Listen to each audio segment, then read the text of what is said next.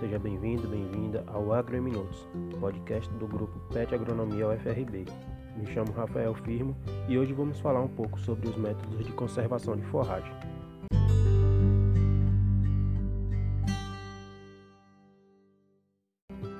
Os sistemas de exploração pecuária no Brasil são, em sua grande maioria, baseados em pastagens. Tal sistema de produção é caracterizado pela abundância na oferta de alimentos no período chuvoso e uma escassez ou mesmo ausência na estação da seca. Essa oscilação nas condições climáticas ao longo do ano determinam redução na produção e queda no valor nutritivo, gerando déficit de forragem durante o período seco. As técnicas de conservação de forragem têm como objetivo fundamental aproveitar os excessos do período chuvoso e armazená-los para a época crítica. Garante o atendimento do requerimento nutricional do animal e permite aumentar a eficiência da utilização das pastagens, diminuindo o risco de degradação das mesmas em decorrência do superpastejo, muitas vezes registrado durante o período de crescimento restrito das forragens de clima tropical. Com isso, é possível manter a produção semelhante nas duas estações, com custos aproximados, permitindo aos produtores uma renda constante ao longo do ano. Na conservação de forragens, busca-se criar condições em que as características químicas e físicas do alimento, ou seja, seu valor nutritivo, sejam preservados. Entre os principais métodos utilizados para armazenar forragens são a ensilagem e a afinação. Entretanto, existem outros métodos, como a amonização e o sal forrageiro.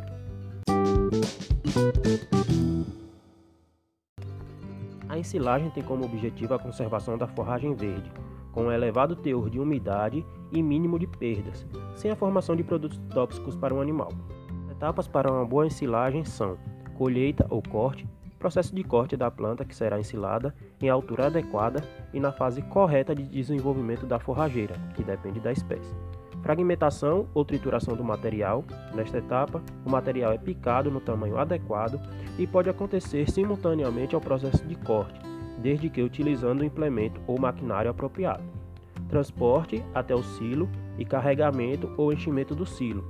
E a compactação, etapa essencial no processo de ensilagem, pois reduz a quantidade de oxigênio disponível para as células vegetais ainda vivas e para os micro-organismos aeróbicos.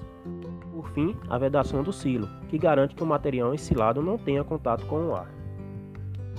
O segundo método que iremos citar é a fenação, este processo pelo qual, usando-se a energia solar para desidratar parcialmente a forragem, podemos conservá-la, com sua qualidade mantida, por um período longo de tempo e, quando necessário, ser consumida pelos animais. As forragens indicadas para fenação devem apresentar boa produção de massa verde, boa resistência aos cortes frequentes, caules finos e muitas folhas, fácil cultivo e adaptação ao solo e clima da região. As etapas da fenação são corte, secagem e armazenamento do feno, que pode ser feito em fardos, medas ou mesmo o feno solto. Já a amonização ou amoniação é o processo de se adicionar amônia às palhadas, restos de cultivos ou forragens muito fibrosas, que vão servir de alimentos para ruminantes. Esta técnica permite transformar, a um baixo custo unitário, um material de baixa qualidade em um alimento capaz de manter o peso do animal ou até fazê-lo ganhar algum peso durante a estiagem. As etapas da amonização são dimensionamento da operação e da quantidade a ser amonizada, preparo do terreno, trituração do material, preparo da solução, tratamento do material e vedação da meda. O interessante desta técnica é a utilização de materiais como palhas de milho, feijão, sorgo, arroz, capins secos, maduros e fenos de baixa qualidade, resíduos da agroindústria como casca de arroz, bagaço de cana, resíduo de cinzal, do caju e do abacaxi, manivas de mandioca, sabucos de milho e folhagens e hastes secas de diversas espécies componentes da vegetação da caatinga. É possível ainda fazer a harmonização de cactáceas, que segue o mesmo processo das palhas, diferenciando apenas na adição da amônia, que para as palhas é feito com uma solução de ureia diluída em água e para as cactáceas a ureia é adicionada ainda na forma granulada. E por fim, temos o sal forrageiro, que é definido como uma mistura de sal mineral com feno moído de forrageiras euricotiledôneas, preferencialmente de alto valor proteico. É uma tecnologia de baixo custo que tem potencial de aplicação no sistema de produção de ruminantes. Para este processo, mistura-se o sal em fenodicotiledôneos. A proporção indicada varia entre 93 a 99% de feno e 1 a 7% de sal, onde o somatório irá representar 100% da mistura.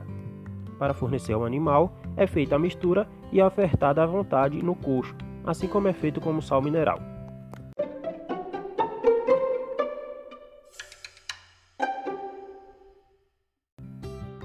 Portanto, percebe-se que existem diversas opções disponíveis. Cabe ao produtor e ao técnico responsável encontrar a técnica que melhor se adequa à relação custo-benefício para cada realidade, contribuindo com a preservação e conservação dos biomas, a sustentabilidade da produção, melhorando a renda do produtor e a oferta de animais ao longo do ano. Bem, eu fico por aqui. Para saber mais, nos procure no Instagram, arroba Até a próxima!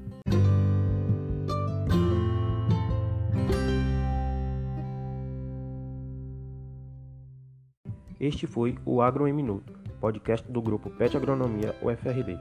Até a próxima!